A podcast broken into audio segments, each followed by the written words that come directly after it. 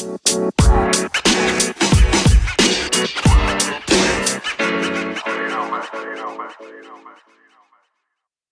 A todas las personas que nos escuchan, esperamos que estén pasándola súper bien, sean bienvenidos a otro episodio de Escucha el Clima, un espacio súper lindo y hermoso de formación que hemos creado desde la Red de Juventudes y Cambio Climático de Costa Rica con el propósito de llegar a más personas, un mensaje de acción urgente por el clima e inspirar a las juventudes a involucrarse para continuar en la lucha.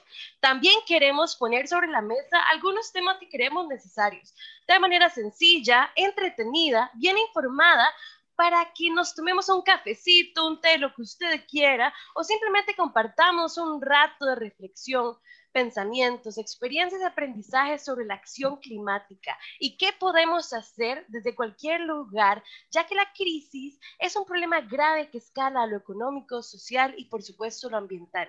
Esperamos que disfruten de estas conversaciones. Les recordamos que pueden escuchar los otros episodios disponibles que están súper buenos y muy interesantes. Mi nombre es Raquel Zagot, es un gusto estar en este espacio con ustedes. Agradecemos mucho que nos acompañen, esperemos que lo sigan haciendo en todas nuestras ediciones que, si no lo sabían, estrenamos cada 15 días para que lo tengan súper presente. Hoy es un día súper importante y estoy muy emocionada porque llevo mucho tiempo esperando este momento.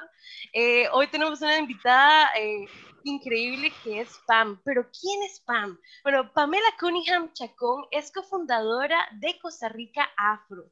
Eh, Costa Rica Afro es un grupo feminista, afrofeminista costarricense. Ella es internacionalista, especialista en políticas públicas para la igualdad en América Latina y en estudios afro-latinoamericanos. Es profesional en comercio internacional y recursos humanos, es conferencista en temas de derechos humanos, diversidad e inclusión. Su trabajo de activismo se enfoca en el antirracismo y la búsqueda de la igualdad a través de la incidencia política, la creación de discursos, visibilización y la educación popular. Es un gusto tenerla en este espacio, Pam. Les cedo la palabra. Muchas gracias Raquel y al grupo, eh, a todo el grupo del programa, perdón, y la red. Eh, esto eh, es bueno, muy emocionante para mí, eh, para poder hablar de estos temas que normalmente la gente piensa que son dos cosas separadas, que viven paralelamente y que no se interrelacionan, pero que realmente están em, totalmente conectados y, trabajar en uno es importante para el otro. Entonces, me encanta que podamos tener esta conversación.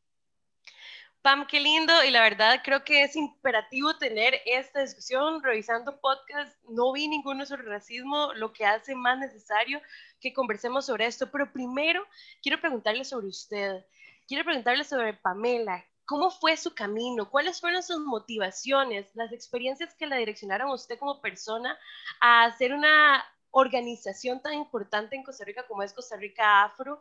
¿Qué le hicieron ¿Qué fue la experiencia que se tuvo para decir, sí, ese es mi camino, yo quiero ser activista, yo quiero formarme en estas áreas, quiero ser activista por los derechos de las personas racializadas? ¿Qué pasa? ¿Qué, cómo, ¿Cómo sucedió?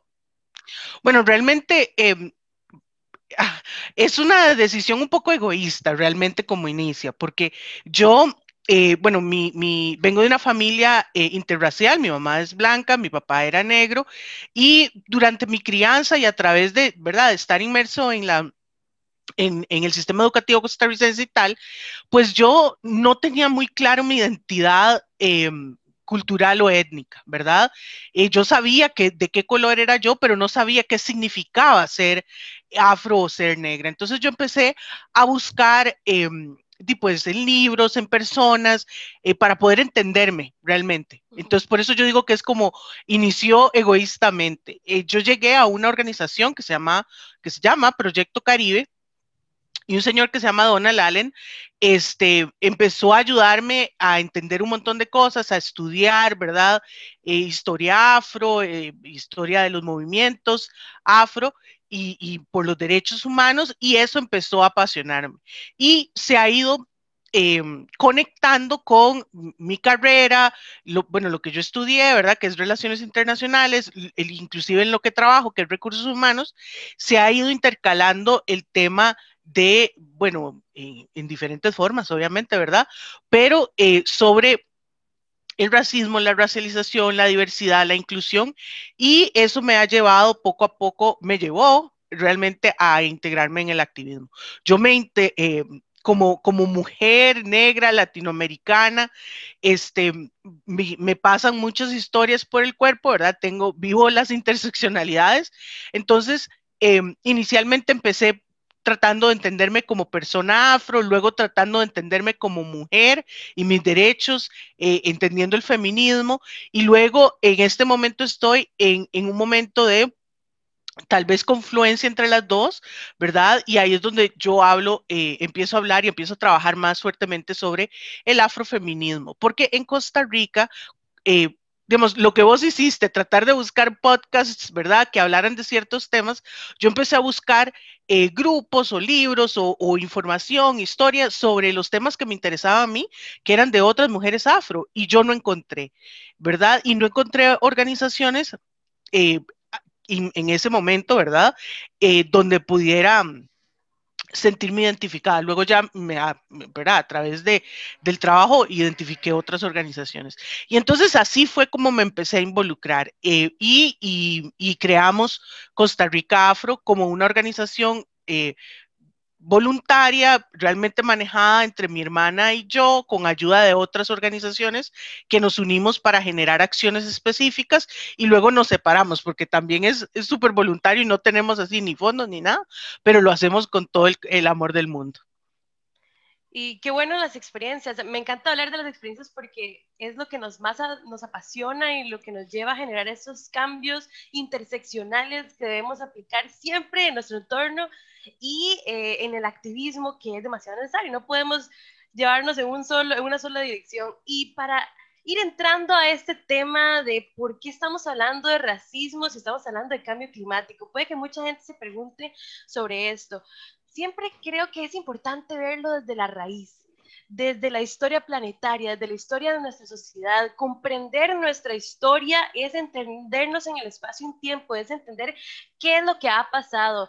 Y lastimosamente así ha pasado, ¿verdad? El ser humano eh, se ha comportado de una manera insaciable en la parte, al menos de la naturaleza, ha sido totalmente desigual y todo lo que generamos dentro de nuestra sociedad tiene un impacto en el planeta, en todo lo que está dentro de la biosfera y todo lo que nos rodea.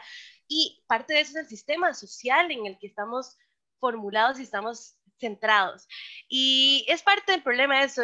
Y algo que quiero mencionar es eso de que el sistema hace que, y el ser humano ha hecho toda esa sociedad totalmente desigual, pero siempre vulnerabilizando a personas racializadas a través de la historia.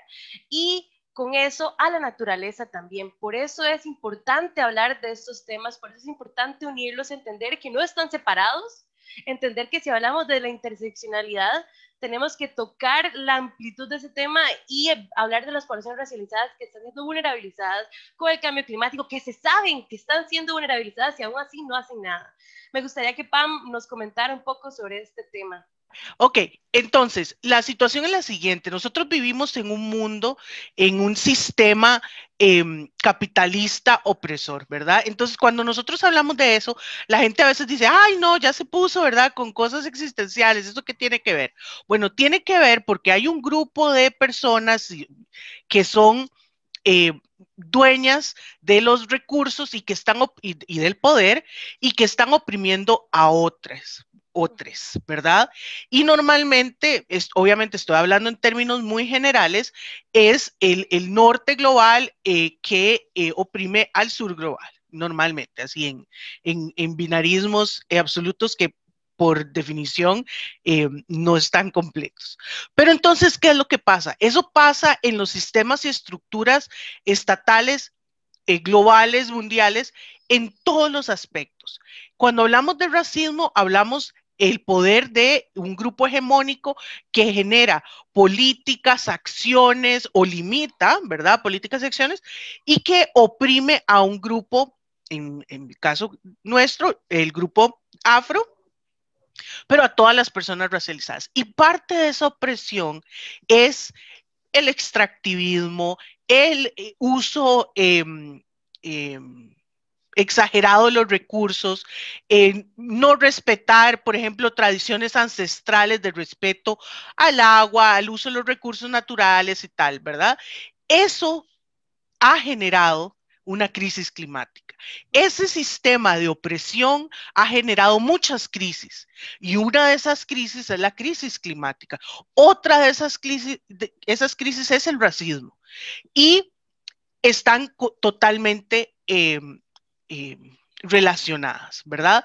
Ahora, eso es hablándolo en abstracto, hablándolo en, en concreto, cuando hablamos, por ejemplo, aquí en nuestra América Latina, hablamos, por ejemplo, de la tenencia de las tierras. Los grandes terratenientes explotan la tierra, eh, tienen ganado, por ejemplo, y, en el Amazonas, por ejemplo, queman eh, la selva para poder cosechar más, para poder obtener más dinero, para poder tener más poder, para poder ser eh, quienes oprimen en el sistema capitalista, ¿verdad? ¿Y eso qué, qué pasa? Eh, las comunidades que viven en esos, en esos territorios que están siendo explotados son las comunidades racializadas o las comunidades afro. Por ejemplo, ahorita no es casualidad que eh, los huracanes que pasaron por San Andrés y Providencia, que además los huracanes, de este año fueron increíblemente destructivos, ¿verdad? Y esa destrucción tiene que ver con los cambios climáticos, han pasado por, eh, por ejemplo, San Andrés y Providencia, que son dos lugares donde son mayoritariamente las personas afro y han causado total destrucción, que ya de todos modos son lugares que han sido olvidados por sus estados y gobiernos. ¿Verdad? Porque es parte del racismo estructural que viven esos, esos, eh, esas comunidades. Entonces, están totalmente em, conectadas. Son estas comunidades las que van a tener que salir o están teniendo que salir de sus países. Por ejemplo, pensemos en las migraciones y tienen que irse eh, esos fueron los países explotados, los que están sufriendo las causas del cambio climático y tienen que salir y migrar a otros países. En esos países no los aceptan, los están dejando morir en el mar, son explotados de nuevo por las estructuras racistas y capitalistas. Entonces, es un círculo vicioso, ¿verdad? Y la idea es que al, detener uno, ¿verdad? Al atacar eh, uno, vamos a ver resultados en el otro. Entonces, cuando hablamos de, crisis climática o cambio climático, no podemos solo decir, hey, vamos a, no sé, a tomar esta y esta acción sin pensar en las comunidades que están siendo afectadas por, em, por toda la situación climática. Si los separamos, entonces tenemos un problema fundamental, que no estamos em, tomando acciones que realmente beneficien a un grupo en específico. No sé si me voy a entender. Claro que sí, y, creo que más que todo eso se basa en acción climática que nosotros queremos generar, porque la acción climática habla de entender la historia, como decíamos al inicio, entender por qué esas poblaciones están o, sufren una ubicación demográfica racista dentro de un sistema que realmente está oprimiendo a poblaciones que históricamente fueron trasladadas, o sea, fueron arrebatadas de todas sus historias, de todos sus hogares, fueron trasladadas, puestas fueron esclavizadas y después, ¿qué hacen los gobiernos actualmente? Saben que están ahí, saben que son las que van a sufrir más por el cambio climático y aún así no se están generando ninguna acción o esas poblaciones no están siendo tomadas en cuenta para las decisiones que puedan suceder, digamos, en Costa Rica, podemos poner ejemplos clave, podemos hablar de la zona del Caribe la zona norte, podemos hablar de la zona sur, las poblaciones indígenas, y no solo estamos hablando de poblaciones afro, estamos hablando de poblaciones indígenas, poblaciones asiáticas, estamos hablando de un montón de poblaciones que han sido vulnerabilizadas a través de la historia, y es parte del diálogo de saberes que necesitamos hacer en acción climática, de entender que todos los conocimientos son válidos, desde los conocimientos populares, los conocimientos comunitarios, ancestrales, académicos, todos deben unirse para lograr esta interseccionalidad que necesitamos para luchar contra esta ubicación demográfica racista que históricamente gobiernos mundiales han accionado para hacer esta segregación y estas poblaciones, como decía Pam, eh, yo ahora hablaba con una amiga colombiana y qué pasó en San Andrés, qué pasó en Providencia, quiénes viven en Providencia, qué ha pasado y por qué no están siendo involucradas estas poblaciones en las dinámicas, por qué solo estamos viendo acciones eh, a nivel internacional y no a nivel local. Creo que es algo muy interesante y me encantaría que habláramos de la interseccionalidad y la necesidad de la interseccionalidad en el cambio climático y en el activismo principalmente. Claro. A ver, hay varias cosas que has mencionado que son súper importantes. No podemos olvidar lo que está pasando en Costa Rica. Por ejemplo, en los a ver, hay ciertos territorios en Costa Rica que, no, que no han sido respetados eh, em, em, las, comunidades ancestrales que han vivido ahí no han sido respetadas, ¿verdad? Eh, inclusive en ciertos territorios indígenas han habido asesinatos porque están tratando de proteger esos territorios y esas comunidades, ¿verdad? Entonces, eh, no podemos olvidar que eso está pasando, ¿verdad? En, en en eh, por ejemplo, el asesinato de Sergio Rojas, de Jerry Rivera. Es importante que recordemos eso y que veamos para atrás qué es lo que está pasando, ¿verdad? Grandes terratenientes han, y, inclusive medianos han quitado terrenos a las comunidades, les, les, cada vez les van haciendo menos espacio, ¿verdad? Cada vez les invaden más, están, ¿y por qué hacen eso? Porque se sienten en el derecho, porque nosotros somos dueños de esto, sin respetar los dueños originarios de esos terrenos, ¿verdad? Todo Costa Rica, todo el mundo está, em, está construido en terrenos que tenían un dueño ancestral. Y cuando hablamos de dueños es hablar en términos, em, ¿verdad?, de capitalismo, pero, pero que, pertenecían a una comunidad, ¿verdad? Eh, anteriormente. Y em, igual sucede, por ejemplo, en el Caribe costarricense, donde por mucho tiempo las, la población que no tenía, em, no podía acceder a adueñarse, a, ser dueños, a recibir una escritura de un territorio, ¿verdad? Em, viven en ellos, los cosechaban eh, siguiendo sus, eh, conocimientos ancestrales, pero llegan entonces diferentes personas a tratar de adueñarse o identificar. Por ejemplo, ahorita eh, los terrenos del Caribe Sur, por ejemplo, que quieren construir grandes marinas o quieren construir grandes hoteles porque van a traer un beneficio económico, pero no pensamos en lo que significa eso para las comunidades. Y ahí es donde nace el activismo, ¿verdad? Yo sí quiero mencionar que la mayoría de ese activismo comunitario, una gran mayoría viene desde las mujeres activistas, ¿verdad? Son las mujeres las que en su comunidad empiezan a tomar acciones, ya sea para tener acceso al agua, para que se respeten em, los, lineamientos, para que no invadan los territorios y empiezan a trabajar en todo esto, ¿verdad? Y normalmente pasa que cuando empiezan, cuando hay mucho que hacer y no hay presupuesto, las mujeres están ahí. Cuando empieza a haber presupuesto y a generar acciones, de repente surgen liderazgos masculinos. Entonces ahí hay diferentes tenemos el machismo, tenemos el racismo, tenemos el, el, em, el capitalismo, ¿verdad? Que nos oprime de diferentes maneras. Pero estando pasando todo esto, ¿verdad?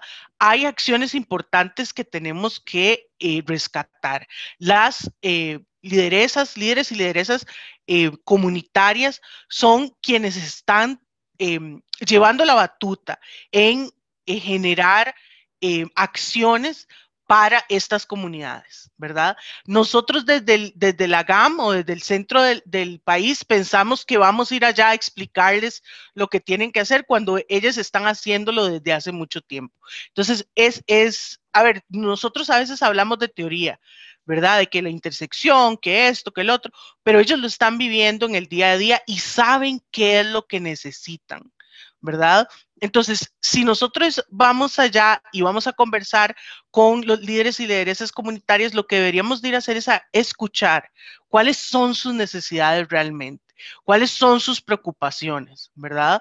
Em, por ejemplo, eh, cada vez más el mar, por ejemplo, erosiona los terrenos, es más difícil encontrar tierras para cosechar, algunas personas han perdido sus hogares y sus terrenos porque se van ido deslavando.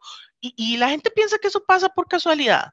No, eso pasa precisamente por el cambio climático, ¿verdad? Y está afectando a estas personas. No me está afectando a mí que vivo entre ríos. Bueno, sí me está afectando, pero de diferente manera. Pero a, las, a estas personas les afecta de una manera em, todavía más, em, con mayores repercusiones. Entonces, hay que, más que ir, em, más que pretender ir con un, complejo de, salvadores, ¿verdad? O salvadoras a las comunidades a decirles cómo mejorar X, Y Z para verse Para no verse afectados por el cambio climático, es importante que vayamos y escuchemos y entendamos cómo hay diferentes opresiones que les atraviesan, de clase, de género, de, eh, sexo, ¿verdad? De em, raza todas estas, y ahora estamos hablando de la opresión que nos genera el cambio climático, el capitalismo. Entonces, todas esas les atraviesan y no, no vamos a generar un, una, una resolución tomando en cuenta solo una de esas opresiones, ¿verdad? Solo diciendo, enfoquémonos en el racismo que están viviendo. No, hay el racismo y hay un montón de otras cosas. Entonces es importante que lo tomemos en cuenta cuando Em, cuando estamos nosotros desde nuestro activismo tratando de, colaborar. Hay algo otra cosa muy interesante que se habla en acción climática y es esto mismo de, de lo que hablamos de no creerse salvador, porque ¿quiénes somos nosotros y nosotras para creernos? Cuando estábamos, yo me acuerdo cuando estábamos estudiando, un profesor llegaba y nos comentaba una acción que había hecho una ONG internacional de de que fue una comunidad indígena hablando de, ese tema del racismo y ni siquiera les preguntó qué necesitaban y llegaron con lavatorios. Pero eso no era lo que necesitaba la comunidad, ni siquiera entendieron lo que necesitaba la comunidad y llegan como estos salvadores y ese es un problema en acción climática, creo también, porque algo interesante del desarrollo sostenible es el pensamiento sistémico, ver absolutamente todo la, la, existencia multifactorial que nos rodea y ver cómo influye, qué pasa, por qué pasa, siempre cuestionarnos, siempre que me gusta hablar de cambio climático y crisis climática y todo es cuestionémonos nuestra realidad, nuestros privilegios, dónde estamos, por qué estamos aquí y qué vamos a hacer. La acción climática es eso, es entender la transversalidad que nos recorre y que recorre todo el planeta y todos los entornos y también entender esa interseccionalidad y que no podemos llegar a una comunidad a imponer, nunca a imponer, que ha sido la costumbre a través de la historia de cooperación internacional, por ejemplo. Si vamos a generar procesos que sean procesos integrales, que sean procesos comunitarios, que no sean procesos abstractos del capitalismo, por ejemplo. Eso es... Y, ah, perdón, dale. No, no, sigo. No, eso es importantísimo porque, em, a ver, a ver, la gente piensa, ok, yo estoy haciendo algo en contra del cambio climático, ahora uso eh, bolsas de tela. Excelente. Use bolsas de tela, no le voy a decir que no. Pero el, impacto que eso tiene puede ser multiplicado si usted toma otras acciones, ¿verdad? Entonces, yo no voy a mandarle 50 bolsas de tela a la comunidad de Talamanca porque eh, no sé si siquiera va a tener sentido, ¿verdad? Posiblemente van a decir, pues yo lo que ocupo es una cobija, ocupo botas, ocupo un machete, ¿verdad? Si lo que quiere es colaborarme. Entonces, es importante que entendamos que desde nuestro propio em, privilegio, y que para muchas personas es un privilegio de raza y de clase, no podemos decir lo que es importante para el otro, ¿ok? Es, es importante escuchar. Yo siempre, siempre digo, es importante, es importante escuchar a quienes... Em, a quienes estamos tratando de ayudar, ¿verdad? No solo eh, llegar y decirles, vea, ustedes lo que ocupan hacer es, ¿verdad? Porque yo puedo decirles, lo que ustedes ocupan es estudiar y no estoy entendiendo las dificultades que tienen para llegar a la escuela o que si es una escuela unidocente tal o cual cosa. O por ejemplo, que llueve tanto que se mete el agua en, en, en la escuela o que hay unos invasores en el territorio y entonces no pueden pasar porque no tienen el nivel de seguridad que necesitan. Entonces, ¿qué es lo que tenemos que entender? No podemos ver las cosas como somos. Hay que ver las cosas como son, ¿verdad? Y ¿quiénes nos pueden decir eso? Sino quienes están eh, viviéndolo. ¿Ok? Entonces, si, la pregunta que nosotros hacemos es, ¿cuál es la relación entre el cambio climático y el racismo? La relación directa o lo que los relaciona es los sistemas de opresión y de extractivismo que han generado este, eh, víctimas eh, sistémicamente, ¿verdad? Esas víctimas son las personas y normalmente eh, afro o racializadas que viven en ciertos territorios. Ciertos territorios que quienes ostentan el poder están tratando de este, capitalizarlos, ¿verdad? Explotarlos. Entonces, ¿qué puedo hacer yo para dejar de colaborar en ese sistema? ¿Ok? Hay cosas que podemos hacer que tienen diferentes niveles de impacto pero pueden haber otras cosas, ¿verdad? Por ejemplo, cuando las personas piensan, ay, es que, em, ¿qué, puedo hacer yo contra el racismo en, Costa Rica o en Nigeria o los problemas de, cosechas que hay en otros países o los problemas de huracanes que hay en otros países? Bueno, el consumo desmedido que tenemos es uno de ellos, ¿verdad? Entonces, cuando, cuando uno piensa eh, de dónde, del origen de las cosas que consumimos. Cuando yo digo, por ejemplo, yo voy a hacer eh, crítica de mí misma, yo eh, antes decía, ay, no, yo cambio el teléfono cada dos años, a mí qué me importa, a mí me gusta, ¿verdad? Pero leí un artículo de que los, los minerales que se usan para crear los teléfonos celulares, muchos se hacen con mano de obra esclavizada en las minas de cielo abierto en países africanos, ¿verdad? Entonces, si usted piensa su manera de pensar, ¿vale la pena colaborar en un sistema que explota, hay mano de obra infantil en muchos casos, que explota em, a países em, que ya han sido eh, colonizados, históricamente explotados, con mano de obra infantil, en, en un tipo de minería que afecta eh, el, entorno, eh, que posiblemente está causando em, erosión de tierras y todo lo demás. Todo eso para que yo tenga un teléfono nuevo cada dos años, ¿vale la pena? Ok, si usted no se detiene a hacerse esa pregunta, usted puede que diga, ay, no, yo me lo merezco porque yo trabajo mucho. Pero cuando usted cambia la manera de ver las cosas, entonces puede entender cuáles son Em, qué acciones puede tomar que realmente puedan tener un cambio. Ahora, que puedan generar un cambio. Ahora, esas son las acciones que yo puedo tomar, pero no podemos olvidar que son las grandes corporaciones las que, las que em, tienen un mayor impacto en la crisis climática. Entonces, no es solo hacer cambios personales, los cambios individuales son geniales, pero hay cambios sistémicos que tenemos que trabajar, ¿verdad? Y que hay que exigir.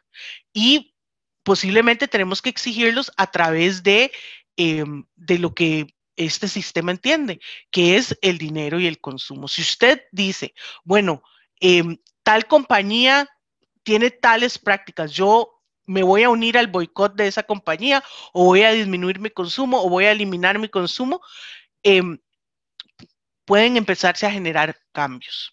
La gente dice, ay, solo una persona no hace un cambio. Una no, pero si somos varios, ahí vamos poco a poco, ¿verdad? Entonces es importante que, lo pensemos así. Yo no sé qué pensás vos.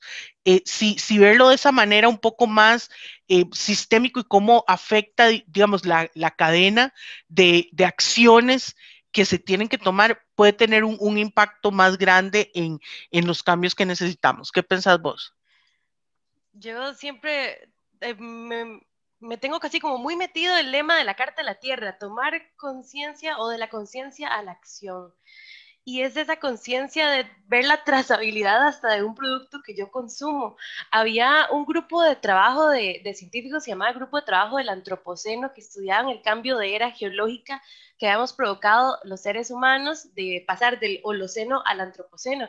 Entonces, ese grupo de trabajo del Antropoceno eh, investigó cuáles fueron las principales causas que hizo que el ser humano pasara de esta era geológica a otra. Y una era, exactamente lo que usted me estaba diciendo, era la insaciabilidad humana, que condujo que todo este consumismo generara más deforestación, entonces talamos bosques porque queremos comer más carne o queremos más soya, ¿verdad?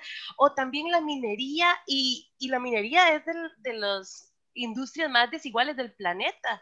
Y no solo desigual porque usa infantes, ¿verdad? En muchos lugares en África usa infantes para todas esas acciones. ¿Por qué? El otro estaba leyendo un, artículo sobre eso y usaba infantes, ¿por qué? Porque eran pequeños y cabían en todos lugares. Entonces, Vemos, algo totalmente escalofriante, si lo vemos desde el punto de derechos humanos. Y considerar todos los patrones de comportamiento de nosotros y nosotras a la hora de consumir yo sí considero que eso genera un cambio real en, en nuestro entorno. Y María Montessori hablaba de, de, que aprendemos por imitación. Entonces, si nosotros y nosotras comenzamos a generar estos cambios, la gente que está a la par de nosotros comienza a generarlos. Y puede que nuestras acciones sean, como decíamos, básicas como andar una bolsita de tela, pero también pueden ser circunstanciales, también pueden ser sistémicas, porque si lo vemos desde ese, pensamiento sistémico, podemos entender que la crisis climática y ambiental y el racismo fueron creados bajo el mismo sistema de opresión blanca que condujo al antropoceno, a esta nueva era geológica que estamos evidenciando. Entonces, todas estas dinámicas llevaron a lo que estamos. Entonces, ¿por qué no replantearnos lo que estamos viviendo como sociedad, como personas y generar un cambio? Yo solo creo que los cambios pueden hacerse sustanciales, David, así con buena sustancia para que realmente se logren realizar, porque si no, ¿con qué energía vamos a realizarlos, verdad? Debemos verlo desde ese punto de vista. Correcto. Y otra cosa que es importante mencionar es que a veces nosotros le queremos exigir a ciertos grupos ciertos comportamientos que nosotros pensamos que son los correctos. Entonces, por ejemplo, eh, ahora que vos mencionaste el consumo de la carne, por ejemplo, entonces van y empiezan a, decir, ¿cómo se les ocurre que van a comer carne? Nadie debería consumir carne. A ver, bueno, la situación mía en medio Tres Ríos es diferente a la situación de una persona en, no sé, Alto Telire, ¿verdad? Entonces, lo que yo pueda consumir va a ser diferente a lo que ellos pueden consumir, ¿verdad? Entonces, yo no puedo llegar a exigirles. Y no podemos olvidar, ¿verdad? Eh, eh, que, por ejemplo, para la leche de almendras que toman muchas personas, pueden generar todavía mayores impactos en, en el uso del agua, por ejemplo. ¿verdad? O la cosecha de la soya, ¿cuál es el impacto que eso tiene? Entonces, no es una competencia de opresiones, ¿verdad? No es, no es, una competencia de ver quién es más bueno o quién es menos y, quién está impactando menos el, el, el ambiente. Yo creo que si, si tiene que haber una, una, o sea, una competencia que sea conmigo mismo, ¿cómo puedo mejorar, verdad? Yo y tal vez cómo puedo conversar a través de este tipo de podcast o de diferentes otras conversaciones, cómo puedo afectar el comportamiento o, los conocimientos de otras personas, pero nunca trabajemos en imponer, porque ese, es, ese trabajo de imposición normalmente tiene, viene del privilegio, ¿verdad? Y viene de un privilegio blanco, donde vienen grupos de personas eh, que de repente vieron la luz, según ellos, ¿verdad? Y entendieron cómo todo debería funcionar y empiezan a decirle a otros cómo deberían de hacerlo. Entonces, a mí me, genera mucho mm, ruido cuando hay un grupo que viene a exigir cambios em, de comportamiento en grupos racializados o grupos afro, por ejemplo, porque no, normalmente no conocen las historias comunitarias, ¿verdad? Y no, no entienden los, los, em, los hábitos ancestrales que puedan tener esas comunidades.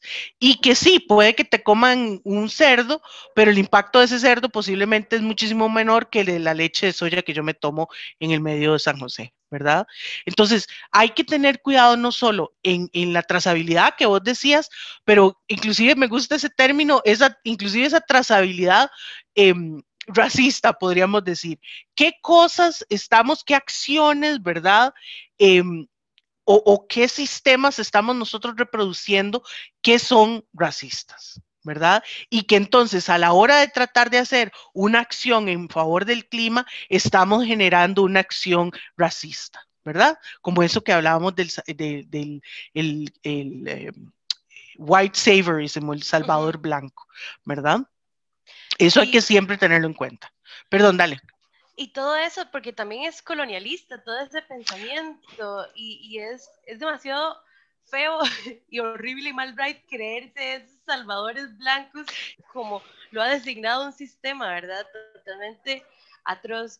Y, y, yo quería comentarle una cosa demasiado interesante que vi el otro día, que fue la Carta de la Tierra. La Carta de la Tierra es un documento demasiado bonito porque, bueno, si yo tuviese que jurar sobre algo, juraría sobre eso. Y en un curso que llevé, fue como, nos contaron cómo fue construida y hablaban de la compasión porque tenía que integrar a todas las poblaciones del mundo y era un grupo de la sociedad civil.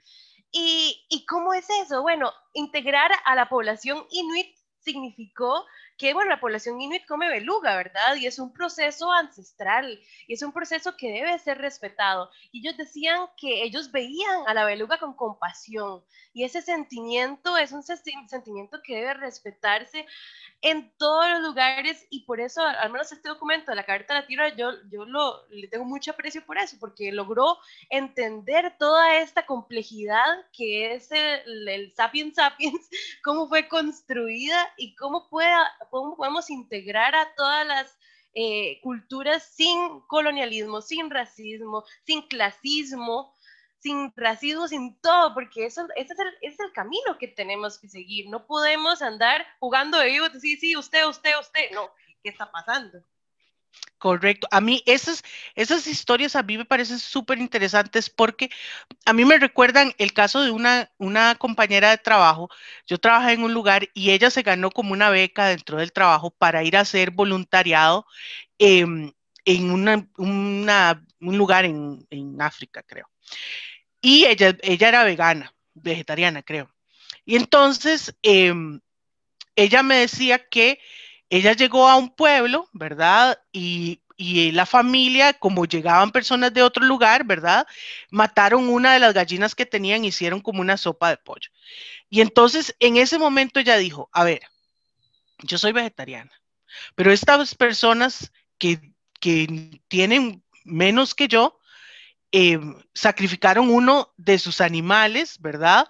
Para darme las gracias y hacerme una sopa de pollo. Pues yo me como la sopa de pollo aunque me muera, ¿verdad? Y dice que ella se la comió, que pasó con mal de estómago como, como tres días, ¿verdad? Porque ya no está acostumbrada, pero ¿por qué? Porque vio más allá de ella. ¿verdad?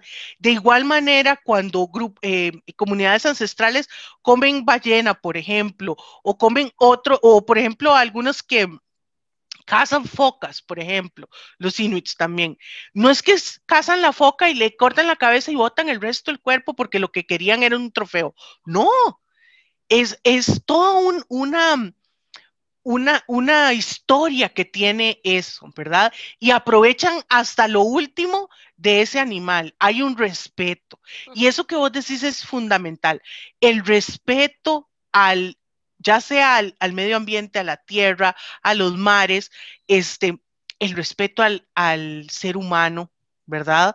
Es fundamental. Si nosotros pudiéramos respetarnos y respetar a nuestro entorno, entonces viviríamos en un mundo muchísimo más igualitario, ¿verdad? Si pudiéramos respetar, si, si pudiéramos a veces la gente dice, inclusive yo he dicho en algunos momentos, es que no, están exagerando. A ver, realmente necesitamos, no sé, mil metros cuadrados, quinientos mil metros cuadrados, ¿para qué? ¿Verdad? Em, está bien que vos quieras tener un terreno más grande que el mío, que vos coseches papas y yo chayotes y hacemos intercambio, lo que sea. Pero cuando, cuando, cuando incentivamos el irrespeto al medio ambiente, y respetamos a las personas también con prácticas laborales que no son las apropiadas, eh, contratando migrantes y no pagándoles, por ejemplo, lo que corresponde, o contratando eh, grupos em, indígenas y teniéndolos en, las fincas de, en, en, en, ¿cómo se dice?, condiciones deplorables, estamos irrespetando a las personas y poniendo por encima de las personas al dinero y em, al capital, ¿verdad? Y ahí es donde tenemos el problema, porque si usted realmente respetara el medio ambiente de las personas, ¿verdad? No haría eso. Hay un egoísmo y ese egoísmo genera todos estos problemas. Entonces, tenemos que pensar y, cómo estas acciones están afectando, ¿verdad? Y tenemos que definir qué cosas podemos hacer para mejorarlas. Yo recomiendo informarnos, ¿verdad? Yo soy una, una mm, fiel creyente en que la educación es lo que genera cambios.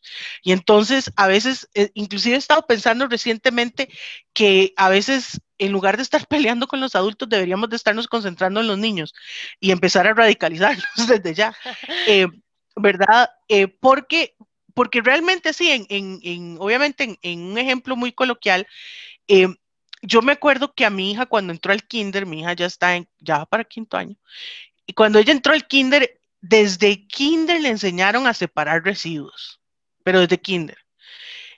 Y para ella no, o sea, eso es, lo, eso es lo único que existe, ¿verdad? Entonces, ahora yo me compro una coca o lo que sea y voy a botar en la basura y ella lo saca a la basura, lo enjuaga, lo separa y lo pone ahí para cuando pasa el reciclaje, ¿verdad? Y me, y me regaña, porque a mí no me pusieron ese chip. Entonces realmente, ¿verdad? Yo tengo que hacer un esfuerzo para hacer cosas que a ella ya le salen naturales. Entonces, si nosotros nos concentramos en esa educación a tempranas edades, hablando sobre el respeto a la tierra, sobre el respeto al, al medio ambiente, el respeto al, a nuestros em, eh, con ciudadanos y a personas de diferentes, eh, a la diversidad, pues, a las personas de diferentes comunidades, pues entonces esos niños y niñas y niñas van a crecer con ese chip, ¿verdad? Y van, eh, yo creo que las generaciones futuras son las que nos van a ayudar a hacer estos cambios, ¿verdad? Porque a veces nos concentramos en tratar de convencer a los que están este, convencidos de lo contrario y no quieren aprender. Em, entonces, para mí la educación, tenemos que empezar con educación. Entonces, para poder mejorar este sistema racista y, poder influenciar eh, positivamente en, el cambio climático, tenemos que, diría yo, eh, ese respeto que vos decís, las acciones individuales, las acciones sistémicas que pueden em, eh, generar las grandes corporaciones, el, grande, el gran capital y también em, la educación. Todo eso envuelto en un paquetito de educación y poder ir poco a poco generando esas, esos cambios. A mí me, interesaría, por ejemplo, que nuestro Estado, nuestro gobierno firmara el Acuerdo Escazú, por ejemplo, eh, que, que es de Escazú, que le hicieron aquí, yo no sé qué es lo que está tardando tanto, a ver si acaso, ¿verdad? Em, que son cosas que la gente dice, ay, eso no tiene, no, sí tiene consecuencias, ¿verdad? Hay unos objetivos del, del milenio, hay unos objetivos que nosotros nos comprometimos a cumplir.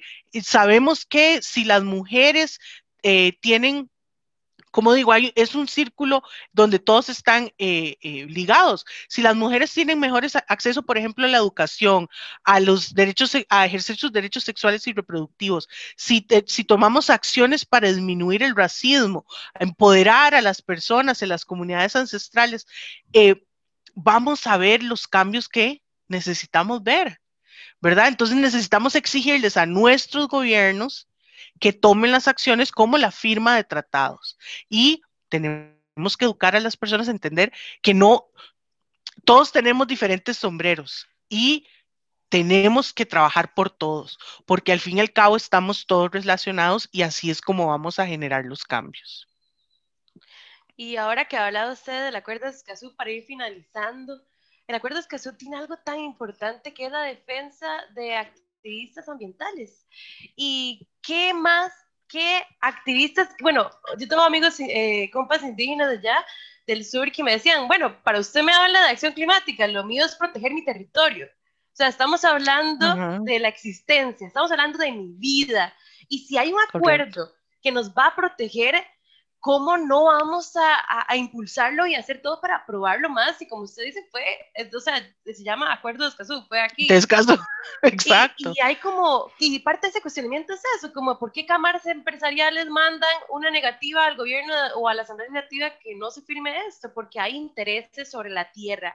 ¿Y dónde están las poblaciones indígenas ubicadas en el mundo? En los lugares de mayor riqueza natural que son sus hogares, sea, por algo están ahí, porque son, o sea, yo los, yo los veo como protectores de la naturaleza, de todo lo más hermoso del mundo, pero, o sea, ¿cómo es posible que haya todo este sistema de opresión blanca históricamente queriendo sacarles de esos espacios y matándolos? Y ya hay varios, y ya hay uno más, en ese momento se me olvidó el nombre, eh, del colectivo de, de, de Chinaquichá, que ah, dice que está, digo, amenazas de muerte ah, sí, yo vi, ajá. Es, es o sea, a la gente se le olvida. Acordémonos, eh, aquí ya murió Jerry Rivera, ya murió Sergio Rojas, murió Jairo, me parece que se llama el chico, se me olvidó su apellido.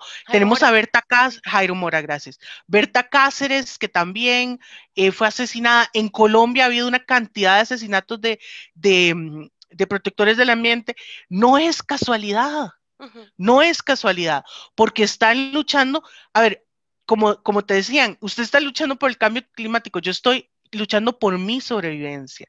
Es la sobrevivencia no solo de una persona, es de una comunidad y, y esa comunidad es también su entorno. ¿verdad? Entonces sí, queremos muchas cosas, pero de nuevo, el respeto por las otras comunidades, las otras personas, las otras cosmovisiones.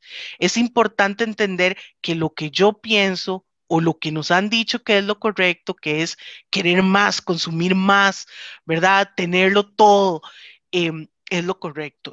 Yo, realmente creo que eh, eh, la, pobreza, la, pobreza, extrema no debería existir, la pobreza no debería existir, pero obviamente la pobreza extrema no debería existir y por tanto la riqueza extrema tampoco.